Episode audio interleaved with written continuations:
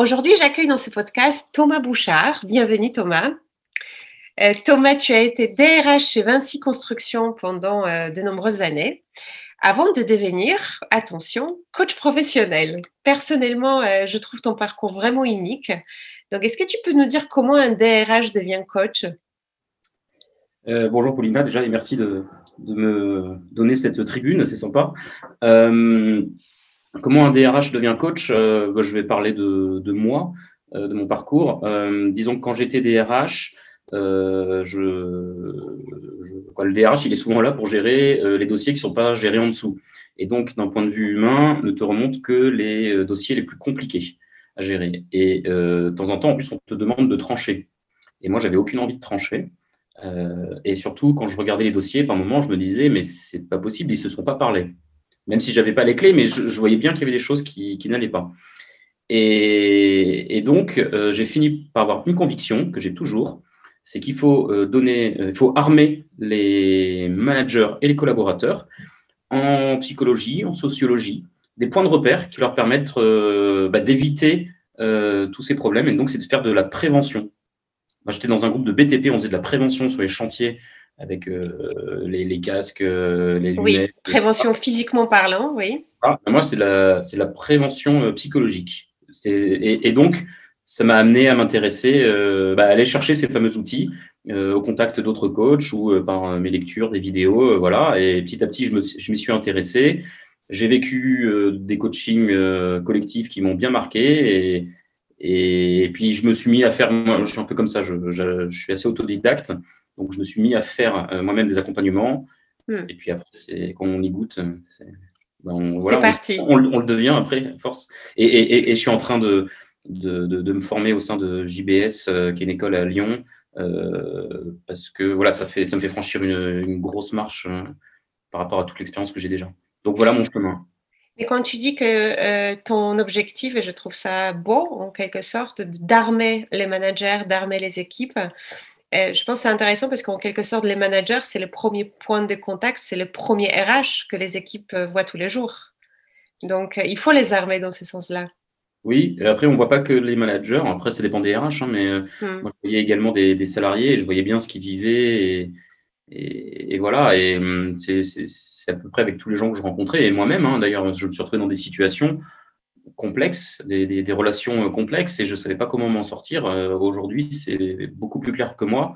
Pour, pour moi, parce que je suis allé chercher toute cette matière. Alors, tout le monde n'a pas besoin forcément de concepts, mais si tu donnes des concepts à un certain nombre de personnes, déjà, tu, baisses un peu la tension. Et puis après, il faut, euh, je pars beaucoup du principe qu'il faut entraîner. C'est-à-dire que les, mm-hmm. collaborateurs, les managers doivent répéter leur gamme. Tu as plein de professionnels, qui s'entraînent, les sportifs, les militaires, les musiciens, euh, les managers et les collaborateurs, quand est-ce qu'ils s'entraînent sur les relations humaines? Une grande question, et je pense une grande question qui est d'actualité euh, bah, pendant la pandémie que nous sommes en train de vivre. Euh, alors j'ai vu euh, en début de 2021, euh, tu sais, il y a plein d'articles qui paraissent sur c'est quoi les enjeux de cette année pour les entreprises. Et un des enjeux qui revenait très souvent, c'était la culture managériale, parce qu'on voit que s'il n'y avait pas de vrais liens, de vraies relations entre euh, les gens dans une équipe, euh, maintenant, quand on travaille en plus euh, très souvent à distance, ça ne se passe pas très, très bien. Donc, cette question de la culture managériale, elle revient souvent, c'est une nécessité. Alors, imaginons une situation où ton téléphone sonne, c'est le ou la DRH d'une entreprise de, on va dire, 1000 personnes, et ils souhaitent que tu les aides à instaurer cette nouvelle culture managériale. Alors, quand tu as un coup de fil comme ça, par quoi tu commences? Alors déjà, juste euh, en aparté, je ne pense pas que le, souci de la culture managériale soit nouveau et dû au Covid. Il a, ça a toujours Bien sûr. Euh, c'est juste que ça le révèle un petit peu plus en ce moment, mais le, besoin, il a toujours été là. Hmm. Euh, alors, qu'est-ce que je réponds à un, ou une DRH qui m'appelle pour travailler sa culture managériale? Déjà, je vais savoir sa vision, qu'est-ce qu'elle veut faire? Euh, après, si sa vision n'est pas claire, bah, il y a un premier travail, c'est clarifier cette vision. Euh, mhm. euh, donc après, moi, j'ai mes convictions. C'est pas pour autant que j'essaie de convaincre le client. Je peux mhm. l'éclairer s'il demande, mais le client, il est libre et il est dans son entreprise, il est autonome.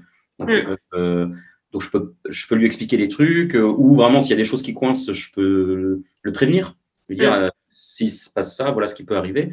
Mais c'est bien le, lui qui, qui est euh, qui est libre. Et après, cette vision, euh, si, si, elle est claire dans sa tête, déjà, c'est est-ce qu'elle est partagée? Mm-hmm. Par le premier cercle, c'est-à-dire son, son codir. Mm. Euh, et, donc, si ce n'est pas fait, ben, on va travailler là-dessus, comment on fait une vision partagée. Et après, est-ce qu'elle est déclinée? C'est-à-dire, est-ce qu'elle est bien communiquée aux gens en dessous? Est-ce qu'ils l'ont tous en tête? Voilà, donc il y a une surcommunication à faire. Mm. Et, et surtout, est-ce que tout est aligné? Oui. Parce que c'est bien beau de dire, euh, de mettre des valeurs, de les afficher sur les murs et de faire vivre l'inverse à ses salariés. C'est totalement euh, catastrophique de faire ça. Donc, euh, donc voilà. Et, et là, en règle générale, si tu veux faire une, changer ta vision managériale, ça veut dire que tu dois changer tes postures. Mm-hmm. Et ça, ça ne se fait pas tout seul. Il faut se faire accompagner. On, peut progresser tout seul, hein, mais c'est quand même un accompagnement euh, peut-être beaucoup plus. Moi, je l'ai vécu quand j'étais DRH, euh, justement, où, j'avais euh, travaillé ce sujet-là. Mhm. J'ai amené une vision managériale qui était partagée par le CODIR. Et j'ai des membres du CODIR qui m'ont dit, bah, sur mon périmètre, je veux le faire. Exactement. Et donc, on, savait qu'on ne pouvait pas changer nous parce qu'on faisait partie de la problématique. Donc, on était allé chercher des coachs et euh, on a fait un coaching collectif. Mais tu vois, la manière dont on a communiqué euh, en dessous, alors on avait annoncé, on va faire du management libéré. On avait fait une vidéo, mais on n'avait pas donné définition, on n'avait rien expliqué. Donc c'est à contre-courant de tout ce qu'on peut te dire normalement en termes de communication. Mm-hmm. Et on avait une réponse aux gens qui nous disaient, et c'est quoi la culture managériale? Et la réponse, c'était, bah, écoutez, on ne va pas vous le dire. On va la définir ensemble? Non, même pas. on, leur disait, on leur disait, nous, on va, à Codir, on va, on va euh, suivre un coaching collectif mm-hmm. parce qu'on a sûrement des choses à bouger par rapport à cette vision qu'on a. Et eh ben, si vous voyez des changements dans notre posture, dites-vous que c'est ça, le management libéré. Si vous ne voyez pas de changement, il bah, faut nous le dire parce que ça veut dire qu'on n'est pas allé assez loin. Donc, c'est-à-dire qu'on s'est mis la pression à nous-mêmes là-dessus. Mm. Et ça a marché comment alors? Bah, euh, en fait, ce qui est rigolo, bah, euh, oui, forcément, on a bougé parce que c'était des, très bons coachs, donc ils nous ont fait bouger sur nos postures et ça a été remarqué en dessous. Après, la vision initiale que moi j'avais euh, apportée, euh, on n'y est pas arrivé. Mais on, est, on a vécu autre chose. En fait, il y a des points sur lesquels on est arrivé, il y a des points où on a complètement dépassé, même beaucoup plus vite que ce qu'on imaginait, mais il y a plein de choses où on n'est pas arrivé et c'est pas grave. On est arrivé, on, a vécu une aventure. Mais au moins, euh, les, gens ont compris qu'on voilà, on mettait l'accent sur, euh, sur, euh, bah, sur tout ça, sur la prévention des relations, prendre mhm. soin des, relations, voir où ça grippe et être là en soutien. Et, mais ce, qu'on avait, ce que j'avais imaginé dans le détail, ça ne s'est pas déroulé comme ça. Et, c'est ça qui est important, je pense aussi. Avoir une vision et pas être amoureux de sa vision. Donc en fait, la vision pour toi, c'est un point de départ. Et après, on va voir à quoi on arrive par rapport aux personnalités de chacun, la dynamique de l'équipe. c'est ça. Et, finalement, ça s'est construit en faisant vivre les choses aux gens. Alors là, je te parle de mon expérience. Hein. Il y a d'autres entreprises qui construisent une vision, une vraie stratégie pour y arriver. C'est beaucoup plus euh, euh, rationnel. Euh, mm-hmm. Nous, ce qu'on a, on a vécu une aventure. Et qui, moi, maintenant, j'ai quitté mon ancienne entreprise et je sais qu'il y a plein de choses qui, qui, perdurent et qui vivent et ça continue. Il y a même des endroits où ils ils essayent de se dispenser de managers. Donc, euh, tu vois, ça fait penser aux entreprises libérées. Tu dis au sein d'un grand groupe, tiens, c'est marrant. C'est parce qu'on avait, on n'a pas cherché à attaquer ça tout de suite. C'était pas notre vision. Euh, c'était plutôt d'armer les gens. Mais mm. que, bah, il y a un endroit dans un périmètre, euh, il y a des équipes qui ont envie de faire ça. Ça me fait penser aux méthodes agiles aussi qu'on peut utiliser, bien sûr, dans tout ce travail sur les relations euh, entre, entre les gens dans des équipes. Parce que c'est vrai qu'on part d'une vision, d'un souhait, et après, en fait, euh, on le teste, on regarde à quoi on peut arriver, et on n'arrive peut-être pas à ce qu'on a prévu au départ, mais ce n'est pas grave. Si c'est expliqué dès le départ aux gens euh, de cette manière-là, ça, ça peut bien se passer malgré tout. Et là, j'avais effectivement une question parce que je me dis, on travaille sur une vision au niveau de CODIR. Euh, cette vision, comme tu disais, euh, comme tu disais euh, peut être communiquée à toute l'entreprise. Mais est-ce que cette question de, je reviens à la culture managériale, est-ce qu'elle peut être gérée justement en top-down? Donc, vision, on la communique et on essaie de déployer. Ça ne se déploie pas Si, ça se déploie parce que si, tu veux que ça fonctionne, il faut que la vision elle soit partagée au sein de ton CODIR, mais également au sein de l'entreprise. Mm-hmm. Et donc, la déployer, ça veut dire quoi? Ça veut dire que les gens du CODIR ils doivent aller sur le terrain, pour l'expliquer et laisser les gens poser des questions pour qu'ils se l'approprient et lever mhm. tous les doutes qu'il peut y avoir. Donc là, on parle de déploiement. Et après, il y a tout un travail de fond euh, justement, mhm. quand je te parlais de cet alignement, c'est est-ce que notre organisation est alignée avec la vision, mais est-ce que nos postures sont alignées avec cette vision, et est-ce que les postures des gens qui sont en dessous sont alignées avec cette vision?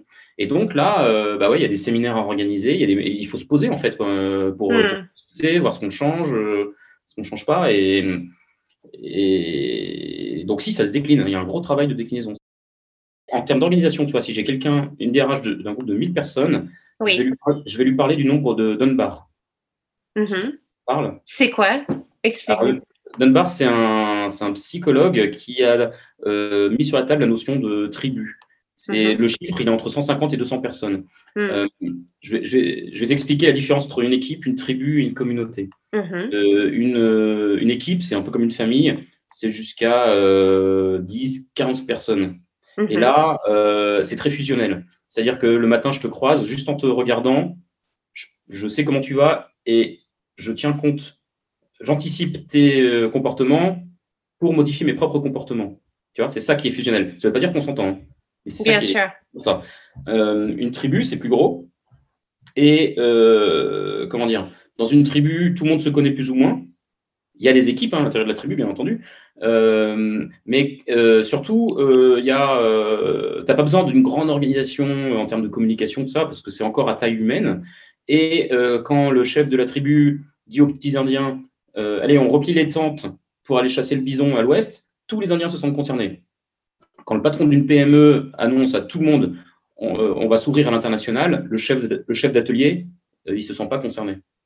Alors, mm. dans une entreprise de 100, 100, personnes ou 150, il va se poser des questions et, voilà. Comment ça l'impacte, oui. Et donc, mm-hmm. euh, tu vois, sur, sur, euh, sur une équipe de 150 personnes, quand tu annonces ça, bah, tu as intérêt à aller discuter avec le chef d'atelier pour lever ses doutes. Euh, et, voilà. Par contre, sur une entreprise de 1000 personnes, même si c'est une, grosse entreprise qui n'a pas de filiale et tout, tu, dois bien retrouver des, regroupements, des clusters de 100, 150 personnes ou 50 personnes. Et c'est à mm. ce niveau-là qu'il faut décliner. Donc, en fait, tu divises la population par ces euh, tribus, oui. ces tribus, et tu travailles avec les tribus, en fait. Oui, et je pense que le CODIR doit se dire aussi que bah, quand on va aller décliner tout ça, mm-hmm. Il faut être au contact des gens et qu'on remonte aussi ce qu'ils disent par rapport à la vision. Oui. Et, qu'on le retravaille en CODIR. Ce n'est pas quelque chose qui est figé. Quoi. C'est un organisme vivant, oui. C'est un organisme vivant, c'est exactement ça. Et, et, tu fais bien, de toute façon, tu fais bien avec les gens qui sont dans l'entreprise, donc tu es obligé de faire avec eux si c'est que top-down, ça ne peut, pas, ça peut pas trop fonctionner. Quoi.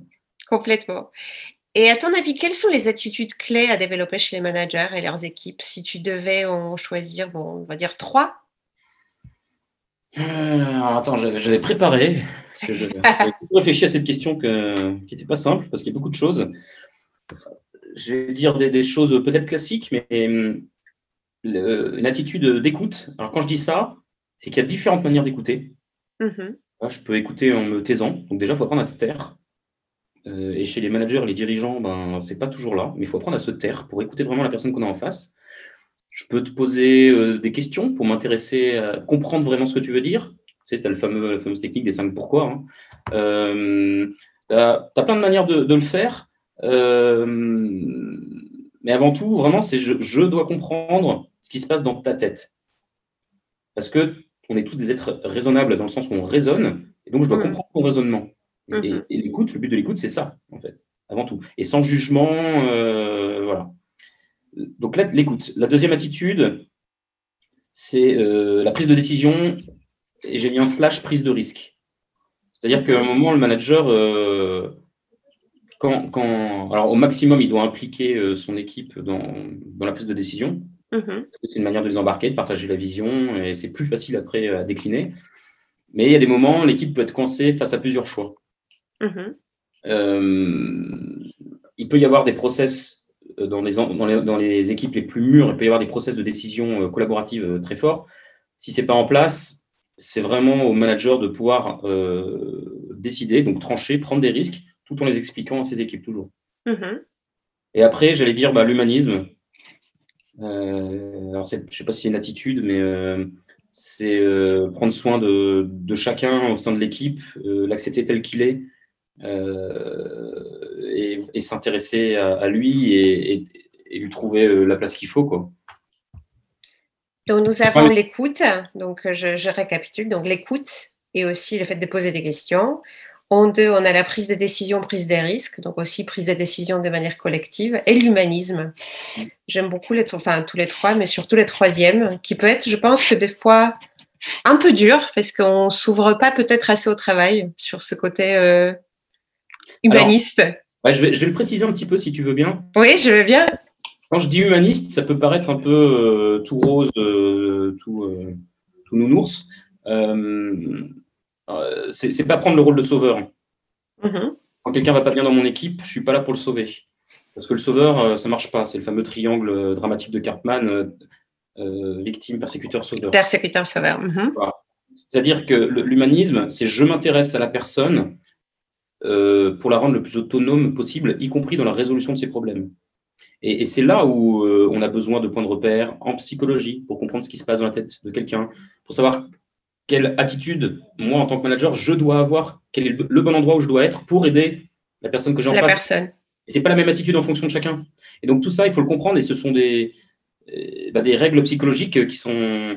alors, euh, toute la théorie existe hein, depuis les années 50, 60, tout est écrit. Hein. Il suffit juste de s'y intéresser. Euh, et, et, voilà, mais tu vois, par exemple, ou, en, en, analyse transactionnelle, pour ceux qui connaissent, avec les postures de adultes, parents, enfants, quand je prends une posture de, de parent, je provoque forcément une posture d'adulte, d'enfant de, chez l'autre. De l'autre côté. Mhm. Et quelle est la différence entre le parent et l'adulte? C'est que le parent, il reproduit les schémas qu'il a eus euh, lors de son éducation, alors que l'adulte, il a fait le tri. Mhm. Et tu vois, et c'est cette notion de choix, moi, qui m'a guidé dans ma vision de culture managériale. Je me suis dit, nous, euh, nous, direction, si on décide d'être adulte, ça veut dire qu'il faut mettre les salariés en position de choix. Bien sûr, en position d'adulte également. Mm. Et voilà. Et pour ça, si tu veux, quand tu penses au système de primes, mm-hmm. un manager, il donne les primes aux gens de son équipe. C'est du parent enfant. Et c'est pour ça que très souvent, ça râle en dessous. Alors que si tu dis à l'équipe, par exemple, voilà l'enveloppe, c'est vous qui décidez la répartition, mm. et je vais vous accompagner sur le processus pour pas qu'il y ait d'injustice, de machin, de trucs, eh ben, tu responsabilises les gens, tu les mets en posture de choix, et, ça, et c'est bien plus gratifiant. Mm. Et aussi, il voit que c'est un sujet qui est, euh, qui est complexe. Donc, il ne râle pas parce qu'il voit la complexité. Oui, parce que tu l'as mis en responsabilité. Et donc, tu vois, l'humanisme, il, est là-dessus pour moi. Oui, je vois très bien. Et, ça me fait penser, euh, au Canada, il y a un mouvement qui s'appelle, euh, un mouvement ou technique, je ne sais pas trop comment on appelle ça, qui s'appelle les rémunérations cocktail. C'est-à-dire qu'en fin d'année, si tu as bien travaillé, au lieu de te donner une prime ou une augmentation, on va te proposer euh, plein d'options. Euh, des meilleures garanties sur la mutuelle, une meilleure cotisation pour ma retraite, un meilleur véhicule de fonction, euh, ou quoi que ce soit, et c'est toi qui choisis ce que tu veux. Donc c'est une manière de les remettre en choix.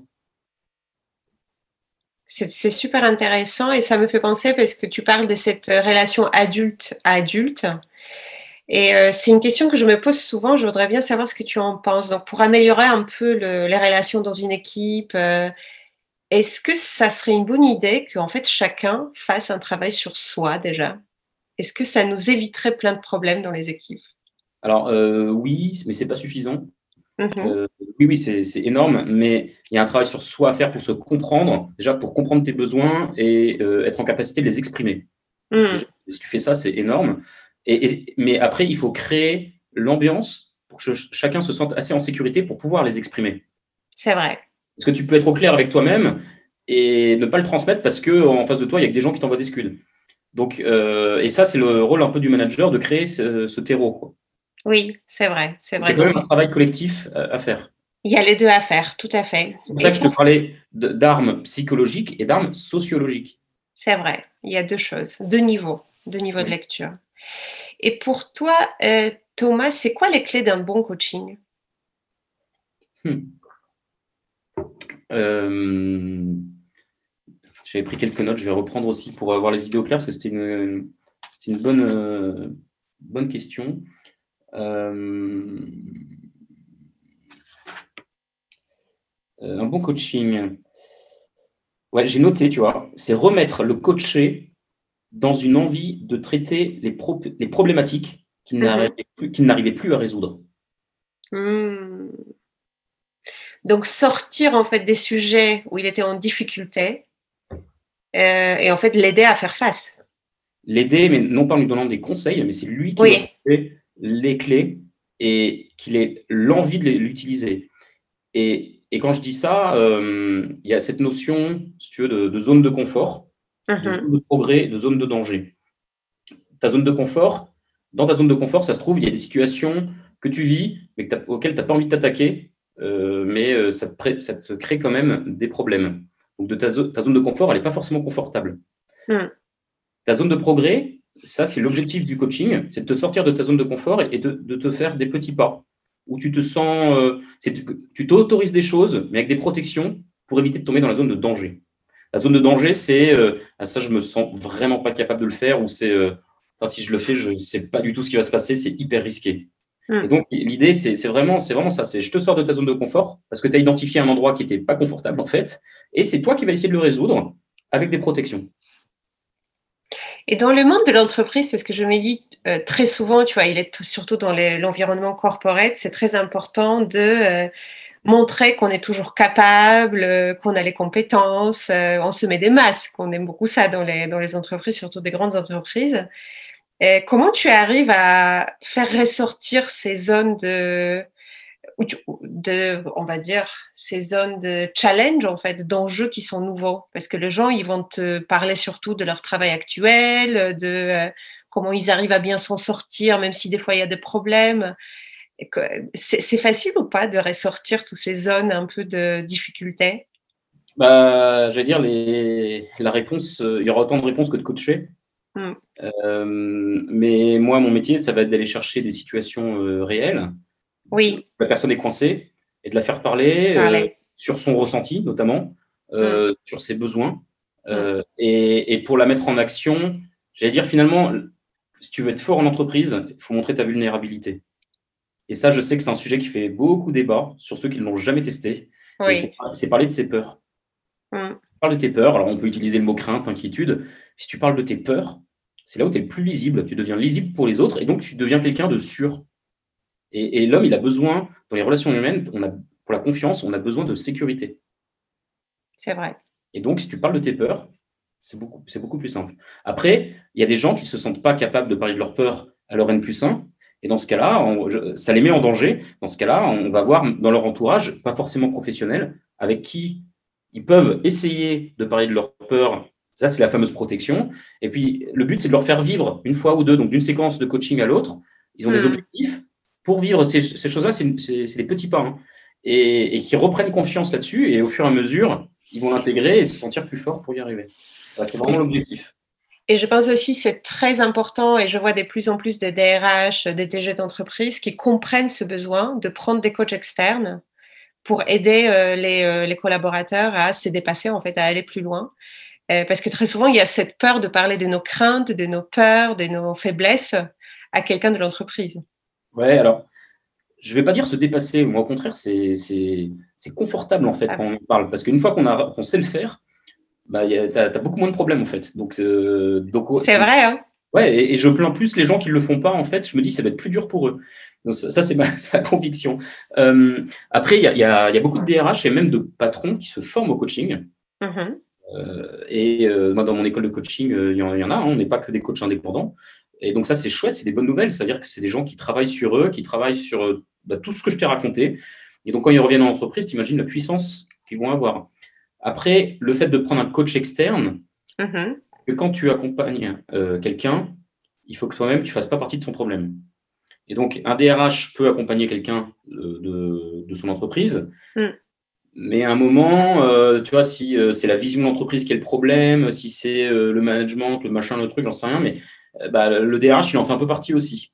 Et donc, ça demande un très gros travail pour le DRH sur lui-même pour réussir à se détacher de tout ça. Bah, moi, j'ai été coach interne pendant quelques années, je, l'ai vécu ça. donc, il faut beaucoup se détacher. Quand j'avais un prescripteur, un patron qui me disait, tiens, tu peux pas coacher un tel, je disais, OK, par contre, il y a des règles de déontologie, et notamment, je ne te dirai rien de ce qui se dit en coaching. Rien. Bien sûr. C'est le, le, coaché qui te racontera des choses. Donc, on fera des points, euh, on fera des points. Mais euh, moi, j'ai une confidentialité absolue que je dois mettre en place lors de ces entretiens si on veut que ça sorte. Et, moi, avec la personne, euh, bah, je suis en non-jugement, bah, on écoute pour qu'elle puisse se livrer justement. Et de temps en temps, juste ça, ça fait du bien. Mais si ce lien de confiance est cassé parce que euh, je rapporte au, supérieur, ça marche C'est impossible. donc, la solution de facilité, c'est les coachs externes. Oui, oui, oui, je pense effectivement c'est une très très bonne solution. Euh, est-ce que tu as en tête un coaching qui t'a marqué, où tu as été surpris par les résultats? Oui, d'une ou d'une personne? Euh, Oui, des gens J'en ai deux en tête, des gens, euh, quand on a commencé le coaching, qui étaient euh, très très proches du burn-out, mais vraiment très très proches. C'est des gens euh, qui qui dorment plus du tout, voire qui prennent des médicaments, des choses comme ça. Et alors le coaching s'installe toujours dans le temps, hein. ça peut prendre 4, 5, 6 mois. et moi j'aime bien faire dans mon process de coaching un entretien de mi-parcours. Donc c'est-à-dire deux ou trois mois après le démarrage, on se pose avec le N plus 1 et, euh, pour faire un bilan. Et là, euh, euh, ouais, tu vois des choses incroyables. Tu vois des gens qui sont déjà au bout de deux mois, trois mois, beaucoup plus apaisés, qui sont mhm. plus sereins, qui commencent à voir comment s'en sortir. Alors attention, hein, le coaching n'est pas une baguette magique.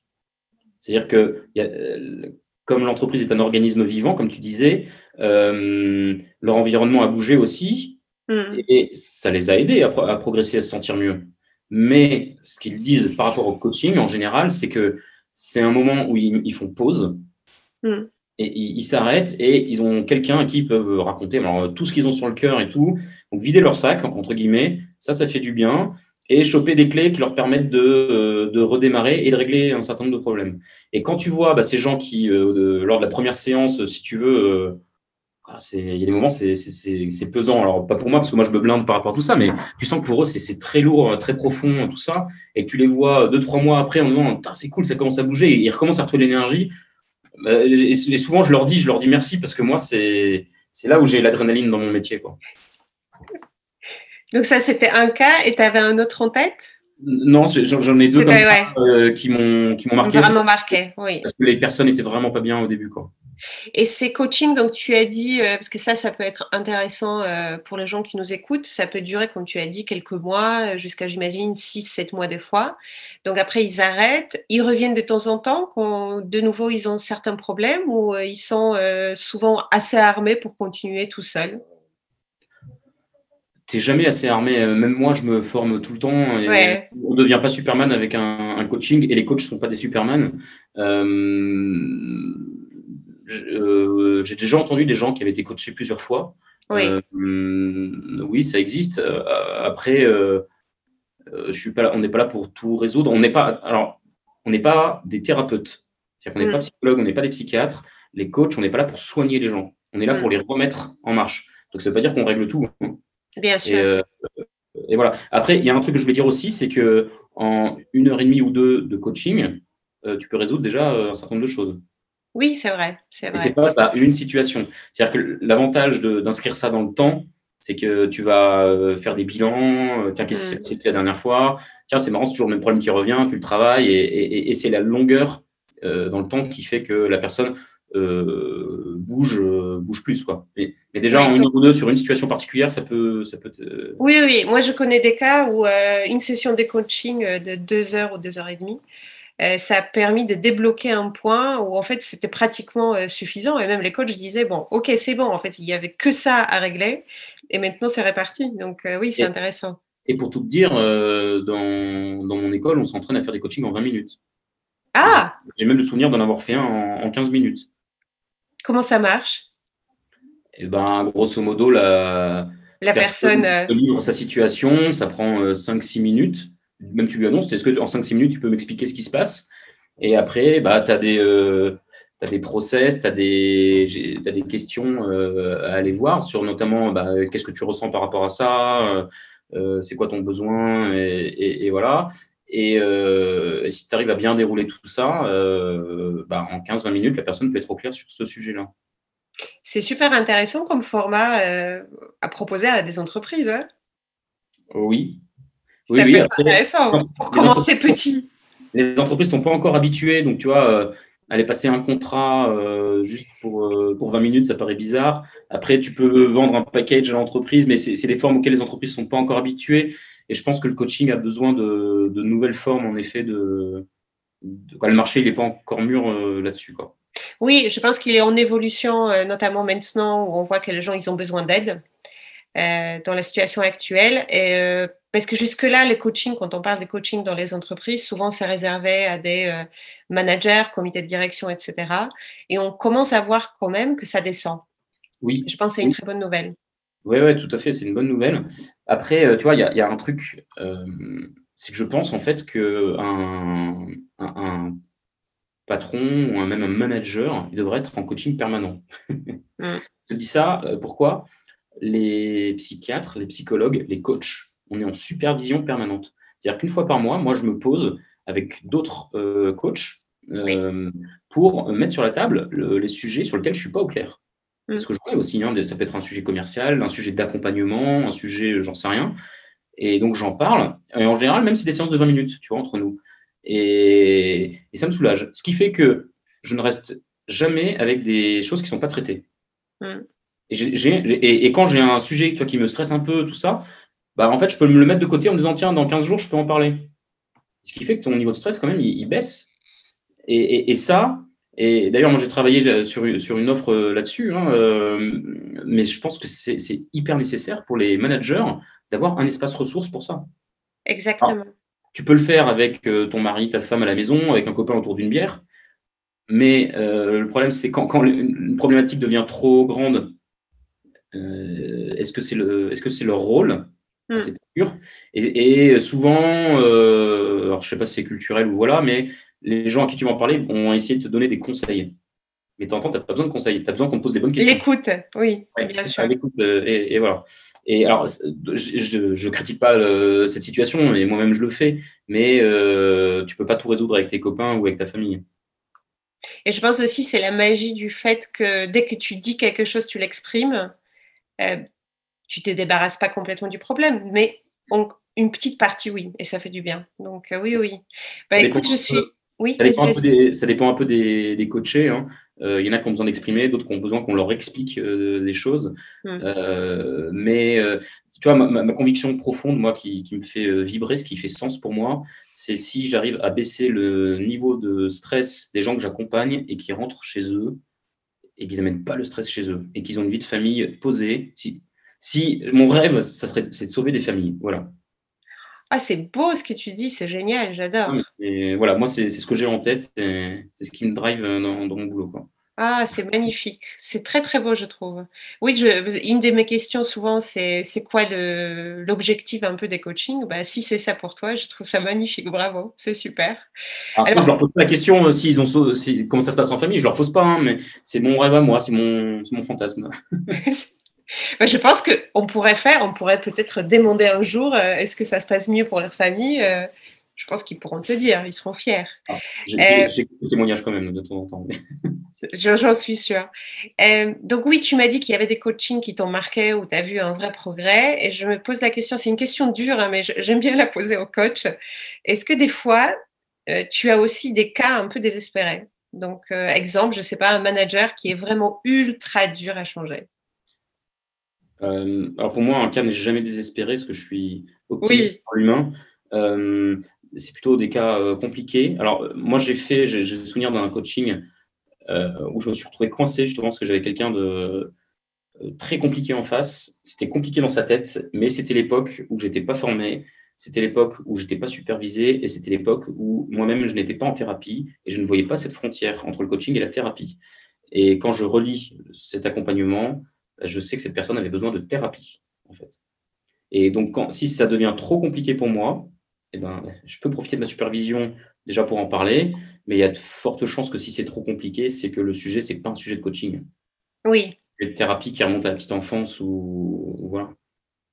Parce que je pose cette question parce que souvent, euh, tu entends des, des, collaborateurs, ils disent bah, Mon boss, en fait, on a tout essayé, on a essayé de lui parler, etc. Il n'y a rien à faire. Et en fait, j'aime pas ce rien à faire parce que je me dis Il y a toujours quelque chose à faire. Donc, comment pousser un manager qui passe sa thérapie? Ça, c'est une autre question. Je pense qu'on n'a pas la réponse. Après, euh, ça peut arriver si on force quelqu'un à suivre un, coaching. C'est-à-dire que euh, tu as toujours des résultats quand tu as un, coach, un coaché qui est motivé, qui a envie de bouger. Hmm. Et tu es quasiment sûr que la personne, à un moment, elle va choper un truc et qui va lui parler et tout ça. Si tu as quelqu'un qui vient euh, à reculons en disant Attends, tu as des entreprises hein, tu as ça. Oh là, on m'envoie faire un coaching, mais ça va, j'ai pas besoin d'être soigné. Justement, tu vois, c'est assimilé à la psychiatrie. Euh, si la personne vient comme ça, euh, c'est pas très Alors après, c'est à moi de discuter avec elle pour voir tiens, qu'est-ce que, qu'est-ce que vous avez en tête derrière le mot coaching, voilà ce que c'est, voilà ce que c'est pas. Euh, et après, on regarde si on, on, peut avancer. Alors, dans les contrats de coaching, il y a très souvent une clause qui dit que aussi bien le prescripteur, donc le N plus 1, que le coaché, que moi, on peut arrêter le coaching à n'importe quel moment sans justification, sans besoin d'expliquer pourquoi. Moi, je demande plus parce qu'on se voit à trois. Mhm. On, discute parce qu'il faut être responsable aussi hein, de ce choix. Bien sûr. Mais euh, si une personne décide d'arrêter, on arrête. Bien sûr. Ça m'est jamais arrivé, mais. Oui, c'est la liberté de chacun de bien sûr prendre ses décisions. Ça, en étant autonome aussi, c'est ça. Mais en étant responsable. Mm. En assumant ses choix. Très bien. Euh, alors maintenant, donc on va changer un peu de contexte parce qu'on était dans cette grande entreprise de 1000 personnes euh, avant. Et imagine, euh, je suis un manager d'une petite équipe, euh, je n'ai pas vraiment de moyens pour me permettre un coaching, les temps sont durs. je vois que mon équipe est sous tension. j'ai fait de mon mieux, donc je m'en sors comme je peux, mais j'aurais besoin d'une bonne fée qui souffle à mon oreille un petit conseil. Ça serait quoi? Alors si jamais il, connaît, euh, son conseil, le conseil que je pourrais lui donner, c'est cherche un coach quand même, appelle-le, appelle-le et peut-être que juste en 10 minutes au téléphone, il va te donner quelques clés. Euh, euh, ça c'est un peut-être, hein, c'est rien de sûr. Mais après, il y a des, moi je sais que dans certains cas, quand j'accompagne des entreprises dans lesquelles je crois et qui n'ont pas beaucoup de moyens, je peux adapter mes tarifs aussi. Mm. Euh, parce que j'y crois. Et j'ai même envie de tester un truc, euh, j'en rêve depuis des années, mais je ne l'ai jamais fait encore. Euh, j'ai envie de dire, dans un cas comme ça, j'ai une situation commerciale en tête actuellement, une mission qui a l'air vraiment bien, à laquelle je crois, parce qu'elle est humaniste et voilà. Et j'ai envie de dire au client, voilà, mon tarif à la journée, c'est ça, mais c'est toi qui vas fixer le prix, c'est pas moi. Parce que tu fais en fonction de tes besoins, de, de, tes moyens. Tes moyens, oui, oui. J'ai envie de le faire comme ça. Et, même si c'est euh, un quart de ce que j'imaginais, bah, j'irai parce que la mission, elle a, du sens pour moi. Et je pense aussi que souvent, justement, on a cette impression que coaching c'est cher, que c'est uniquement pour les euh, hauts dirigeants, etc. Ce qui n'est plus vrai euh, du tout. Euh, et je pense que ça peut être intéressant d'offrir la possibilité de tester peut-être au départ euh, gratuitement, comme tu dis, ou à un prix euh, voilà, qui, qui définisse eux-mêmes. Parce que je pense tester, c'est l'adopter. Je pense que quand les équipes voient que ça peut créer un vrai changement et une meilleure vie, en fait, dans l'équipe, je, je, pense que ça peut... C'est une très bonne idée, cette offre. Ça me plaît beaucoup, Thomas. Après, il faut, faut, bien choisir. Le, le, le, monde du coaching, il est très, très large et il y a un peu de tout. Donc, il faut faire attention, entre guillemets, il faut essayer de se renseigner un petit peu sur qui accompagne euh, sur le, coach. Quoi, hein, Bien sûr, oui. N'importe qui se dire coach, mais est-ce qu'il a euh, la formation, est-ce qu'il a l'accompagnement dont je t'ai parlé? C'est ce qu'on appelle la, la, l'hygiène professionnelle, tu vois, la, mm. thérapie euh, et le supervision. oui. La, formation en fait partie aussi. Euh, quelqu'un qui n'a rien de tout ça et qui a jamais, un coach qui n'a jamais travaillé sur lui, tout ça, qui a jamais su, bon, ben, je, tu peux te poser un certain nombre de questions. Mais ça me ramène à une question, euh, je pense que ça peut être intéressant. Comment on choisit un bon coach? Est-ce que voilà, on s'assure, c'est plutôt, j'imagine, euh, enfin souvent moi ce que je vois c'est de, bouche à oreille. mais voilà, imaginons il y a une entreprise qui cherche un coach. Qu'est-ce qu'il faut vérifier? C'est compliqué. ouais. Je pense que le bouche à oreille, ça aide beaucoup quand même. Mmh. Euh, la, la, confiance aussi, c'est-à-dire qu'il faut rencontrer plusieurs coachs. Mmh. Je dis rencontrer des coachs. Euh, voyez ceux avec lesquels vous accrochez, ceux c'est ça, quoi. Parce que si tu es accompagné par quelqu'un en qui tu n'as pas confiance, qui te donne pas. il n'y a pas de feeling. Ça ne marchera pas. Ça marchera pas. Donc, donc voilà. Et puis se renseigner sur le parcours du, coach aussi, savoir ce qu'il a vécu. voilà. Quelqu'un qui sort d'une école de commerce et qui a 21 ans et qui fait du coaching à la limite, euh, pourquoi pas, mais on peut se dire qu'il n'a pas d'expérience en entreprise et il n'a pas vécu un certain nombre de choses qui vont lui permettre d'accompagner euh, les entreprises. Après, je connais des jeunes coachs qui se sont formés au coaching, qui tous ces trucs-là. Euh, ce n'est pas une question d'âge, c'est une question d'expérience. Mm. Oui, oui, je pense, je pense.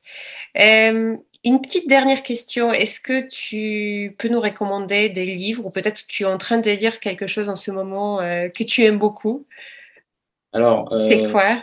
je crois, je crois que j'ai jamais réussi à lire un management, un, livre de management de ma vie. J'ai jamais, ça, me, j'y arrive pas. Pourtant, je suis un grand lecteur, je lis beaucoup de choses, mais les livres. Mais pas ça. Non, alors en fait, quand c'est trop, euh, pourtant, je, théorique.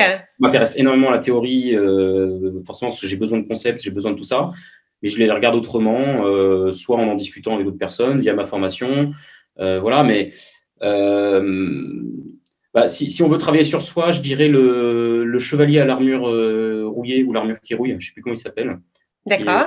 Euh, qui est un super bouquin, justement, qui, qui, raconte une histoire. Donc ça, ça me va bien.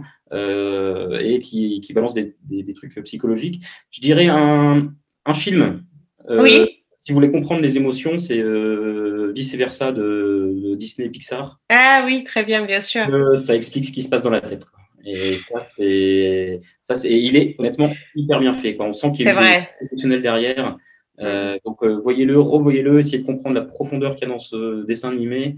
Et, voilà.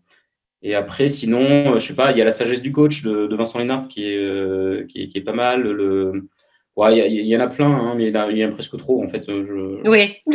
Je suis d'accord. Bon, on a déjà trois choses, c'est très bien, on va regarder ça. Super. Un grand merci Thomas pour ton temps et pour ces échanges. Bah, merci beaucoup euh, Paulina, c'était génial, j'ai pris beaucoup de plaisir et puis c'est sympa de pouvoir parler de mes convictions, j'espère pouvoir toucher des gens. C'est super, merci beaucoup Thomas.